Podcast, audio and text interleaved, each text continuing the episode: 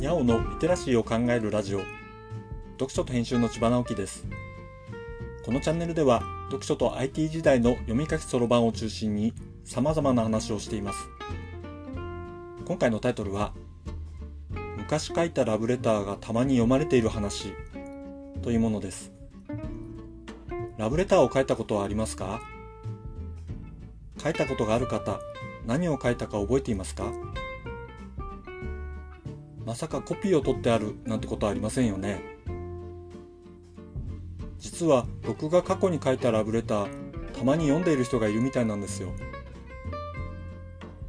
どういうことだと思います？理由を考えてみてください。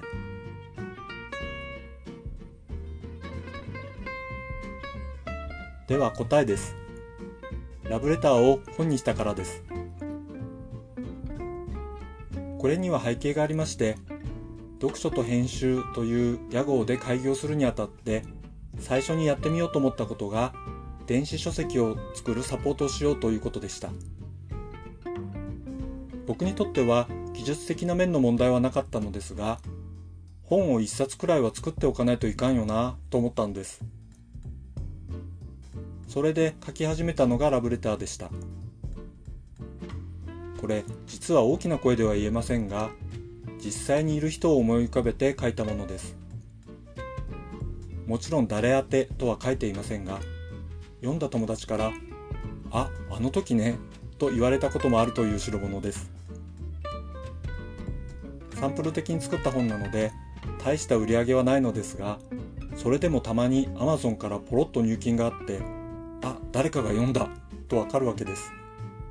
一応リンクを置いておきますけどまあこっぱずかしいことこの上ないのでこれを聞いた皆さんは決して読まないでくださいね。読むなよ。絶対読むなよ。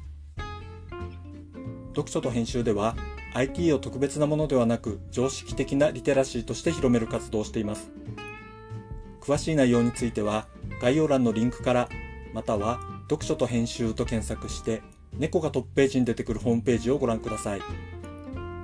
この配信の書き起こしをノートで連載しています。概要欄にリンクがありますのでフォローいただけると嬉しいです。今日もワクワクする日でありますように。千葉直樹でした。ではまた。